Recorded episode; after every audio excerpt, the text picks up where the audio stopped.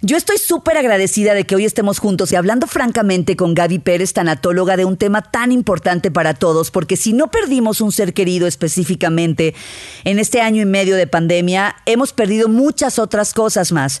Y hay algo que caracteriza o que distingue estas experiencias. Todas tienen que tener un cierre, ¿no es así, Gaby? Así es, y hay quien perdió el trabajo, y hay quien perdió su negocio, y hay quien perdió una estabilidad, una relación, hay quien perdió seres queridos, hay quien perdió la salud y todavía sigue batallando con las secuelas de esto, todos perdimos la seguridad, la certidumbre, pero ese cierre nos permite, no es como, a ver, lo quiero decir en inglés, porque en español no hay una traducción perfecta, pero lo explico. La gente te dice, es que de lo que trata es moving on. Moving on quiere decir sigue adelante. Y aquí no se trata de eso. No podemos seguir adelante como si nada hubiera pasado. Se trataría de moving forward. Es muévete hacia adelante. No es nada más síguele, sino muévete hacia adelante con otra actitud renovada. Y para eso tenemos que cerrar. Cerrar es dar las gracias a lo que tenías pedir perdón por todo lo que consciente o inconscientemente hiciste que haya podido perjudicar, perdonar lo que se acabó o se fue, decir todo lo que sientes y luego encomendárselo a Dios, decir adiós. Porque sí tenemos que seguir adelante, pero no creas que vamos a hacer como que me sacudo y aquí nada pasó. Todo pasó. Y no teníamos un precedente, lo dijiste al inicio de este programa, no podíamos estar preparados, pero algunos estaban más formados para esto que otros. Claro. Dependiendo lo que les hubiera pasado. Algunos habían tenido una vida bastante rosa hasta ese momento, digamos. Y de pronto se juntaron las pérdidas en racimo. Entonces ah. tengo que, que pelear también y cerrar también esta pérdida de la inocencia, le voy, a llamar así, de la fantasía que tenemos de que yo controlo mi vida y yo puedo decidir y yo voy a hacer y las cosas van a ser como yo quiera. Yo vi duelos, Clau, de, de chavos que no se habían podido graduar, de chavos que no se habían podido ir de viaje, de bodas que no se habían podido realizar. No solo es algo que yo tenía y ya no tengo, también es algo que yo deseaba y no obtuve. no ocurrió. Wow, esto que acabas de decir, que pocas veces lo reflexionamos, también perdí mi inocencia. O sea, perdón, o sea, perdón, me perdono yo por creer que tenía que ser de tal manera. Sí, sí, me perdono por creer que mis abuelos siempre iban a estar ahí, que a mis padres no les iba a pasar nada, que esto era algo que estaba pasando en China muy lejos de aquí.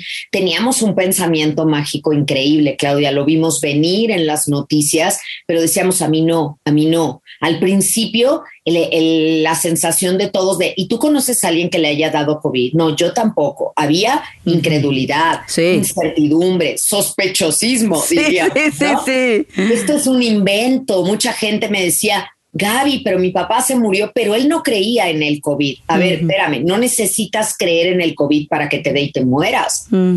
O sea, hay gente que no cree en Dios y de todas maneras se va a ir al cielo. Así que con eso te digo todo. Pero, pero fue, fíjate, toda esta mezcla al principio y hoy creo que todos deberíamos de estar tres rayitas abajo en humildad para decir, esto no le pasa a un grupo específico, aquí no solo hay un grupo vulnerable, porque eso también era, era noticias falsas, no con mala intención, pero iban saliendo sobre la marcha. No, los hipertensos son los de mayor riesgo. No, los que tienen sobrepeso. No, las personas fumadoras. Y esos son factores de riesgo para cualquier enfermedad. Pero yo he tenido pacientes de 29 años, de 20 años internados con deportistas.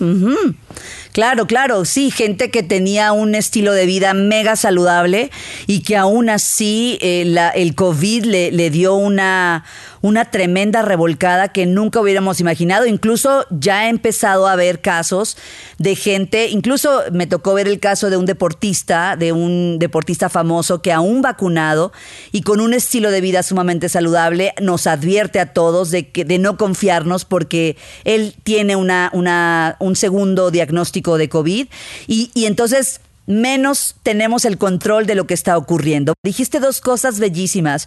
Hoy la vida nos demanda ser más humildes y nos demanda ser más empáticos. Ahí están dos piezas muy importantes que hoy Gaby Pérez, tanatóloga, eh, nos está regalando. ¿Qué nos impide ser resilientes? Hay, hay algunos detalles que, está, que, que es importante que los puntualicemos para poder trascenderlos, Gaby.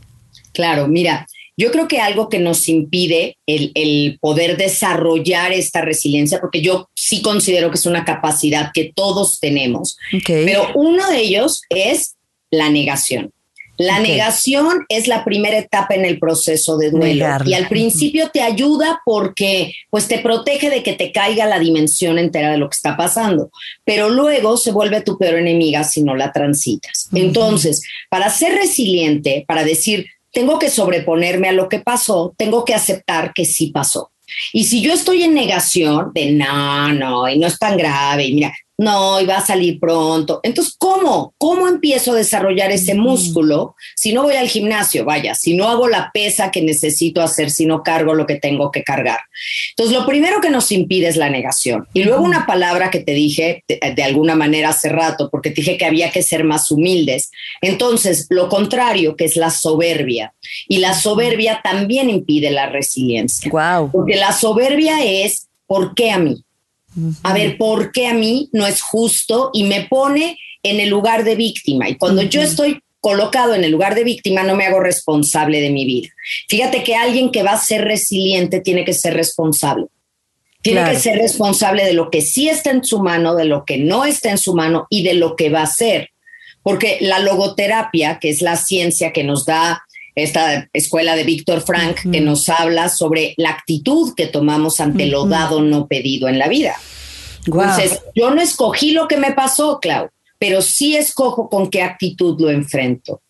Y ahí tengo que tomar postura. Y si soy humilde, es decir, si dejé la soberbia a un lado, si salgo de la negación y acepto que sí pasó, y luego tomo postura, porque hay gente que se queda en la victimización porque le conviene, porque tiene ganancias secundarias. ¿Para qué me muevo de aquí si todos me tratan re bien? Todos me llevan, me traen, me hacen, me solucionan. Pues yo sigo siendo la víctima. ¿Para qué voy a salir de ahí? ¿Qué hay en medio Fíjate, Gaby, acabas de decir algo súper importante. Primero lo puedes negar, o sea, primero podemos negar lo que está ocurriendo. Y, o segundo, nos puede dar el, el o sea, nos vamos, lo veo como irme a los extremos. Negarlo por un lado o ser soberbia y también, eh, de alguna manera, lo estoy tapando, no lo estoy queriendo aceptar. Lo que está en medio de estas dos posturas ante la circunstancia, lo que está en medio es la aceptación entonces. Sí, la aceptación de, a ver, aceptación no quiere decir que te guste lo que pasó, no es que le des like a la vida, ¿no? Aceptación es decir, sí pasó, pero ya pasó. Así que tengo que recoger los pedacitos de mi corazón y entender que un corazón que se rompe no se hace así nada más añicos y se desintegra, se abre, le caben más personas, le cabe más amor y le caben nuevas actitudes. Y entre lo que le cabe a un corazón que se abre, es la resiliencia. Entonces, demuéstrate a ti y por amor, que es un punto fundamental, por amor a los tuyos, demuestra de que eres capaz. Yo he hablado con muchas mamás y papás en esta pandemia para decirles, hay unos ojitos pequeños en casa que los están viendo. Estamos enseñando cómo se enfrenta una crisis. Si te dedicas a la queja y la lamentación, si das de gritos, si estás apanicado, o si empiezas a hacer cosas para hacer esto infinitamente más llevadero y mantienes la esperanza, un cerillito en medio de la oscuridad. Eso es lo que todos deberíamos de hacer y el amor te ayuda a ser resiliente. El amor porque tienes un para quién, un para qué, un cómo.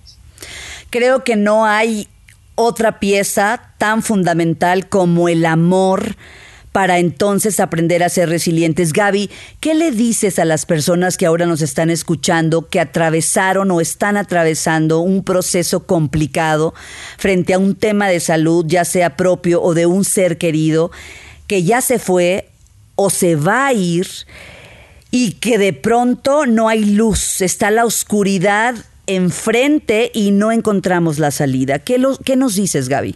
Mira, yo les diría que siempre hay caminos. Primero, para demostrar tu amor. Y segundo, cuando la persona se ha ido, para demostrar que aprendiste lo que esa persona te enseñó y te dio en la vida. No se vale que cuando el maestro ya no está, se te olviden las lecciones. Es el momento de ponerlas en práctica. Yo quiero invitar a todo mundo, Clau, porque he buscado maneras no te imaginas cómo de llegar a las personas de manera masiva. Sí, claro. Tengo un podcast que se llama Después de la pérdida y que lo pueden encontrar en todas las plataformas de podcast. Ahí está. Está mi diplomado de tanatología en línea en gabitanatóloga.teachable.com. Están desde luego, bueno, mis conferencias en línea mis tanatotips en YouTube todos los martes. Yo, yo quiero invitar a todos a que trabajen esto que sienten, a que no se queden abiertos, ni resentidos, ni enojados con la vida, porque quedarte enojado es quedarte con los puños cerrados y así no vas a poder recibir las cosas que la vida todavía tiene para darnos. Necesitamos despedirnos, abrir las manos, dar las gracias por lo que pasó, perdonarnos a nosotros mismos por lo que no pudimos hacer. Que la gente llega conmigo y me dice, claro, es que no me despedí de él. No, a ver, no pudiste. No es que no quisieras, las circunstancias no lo permitieron. Es que no lo pude llevar a un hospital particular. No, no, no podías. Es que luego vienen los, es que si hubiera, ¿no? Si hubiera podido despedirme, si lo hubiera podido llevar a un hospital, eso es una locura. Es una locura. Y el hubiera no existe y es un tiempo verbal que solo te va a atormentar. Hiciste lo mejor que pudiste con los recursos que tenías y las circunstancias en las que estabas. Hoy lo harías mejor, porque hoy ya tienes la experiencia de ayer, pero no la teníamos. Fíjate, cuando escribí mi primer libro, Clau, el de cómo curar un corazón roto, pues es un libro que es un tanatólogo de buró. Viene lo que es la pérdida, eh, que ayuda, que no ayuda, las etapas, y luego viene un catálogo de todos los tipos de pérdida que hay.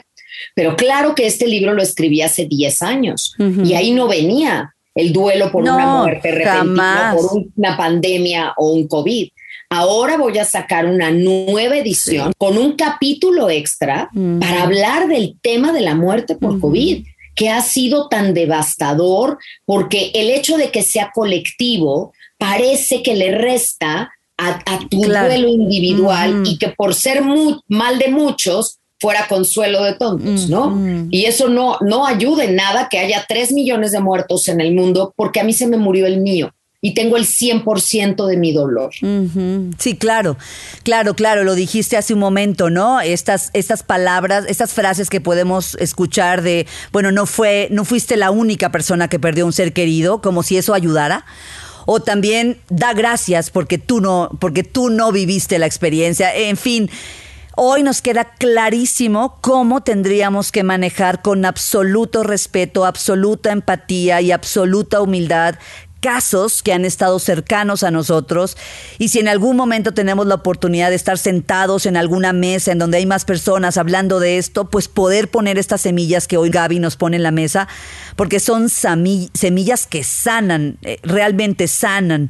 Gaby Adorada, siempre abrazo la función que tienes en este planeta de ponernos tan claro, de forma tan clara, cómo se viven estos procesos de duelo y sobre todo nombrar a las cosas por su nombre, ¿no? E, eso me gusta que digas, no, sí, alguien se fue, era mi ser querido, yo lo amaba y voy a transitar por este proceso de duelo y hay una luz al final del camino. Es muy esperanzador que nos digas eso.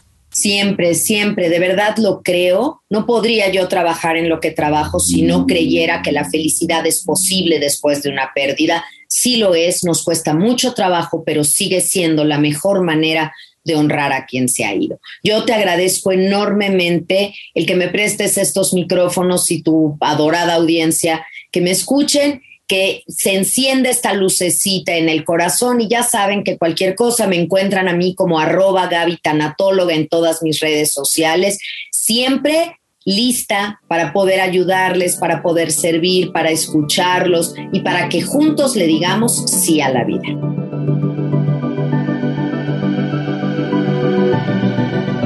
Francamente, francamente.